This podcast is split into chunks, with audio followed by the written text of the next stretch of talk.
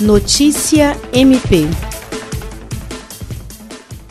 Membros e servidores doarão pelos próximos três meses parte de seus auxílios para que sejam revertidos em cestas básicas para famílias carentes durante a crise da pandemia. A Procuradora-Geral de Justiça do Ministério Público do Estado do Acre, Cátia Rejane de Araújo Rodrigues, lançou nesta segunda-feira, 13 de abril, a campanha MP Solidário, que visa arrecadar recursos que serão revertidos em ajuda humanitária às famílias que enfrentam dificuldades em razão da pandemia do novo coronavírus. A campanha tem a parceria da Associação dos Membros do MPAC e a Associação dos Servidores do MPAC. Com a iniciativa, membros e servidores doarão pelos próximos três meses partes dos seus auxílios alimentação para aquisição de cestas básicas que serão entregues à rede estadual e municipal de assistência social, que encaminhará os donativos às famílias carentes do Acre. Jean Oliveira, Agência de Notícias do Ministério Público do Estado do Acre.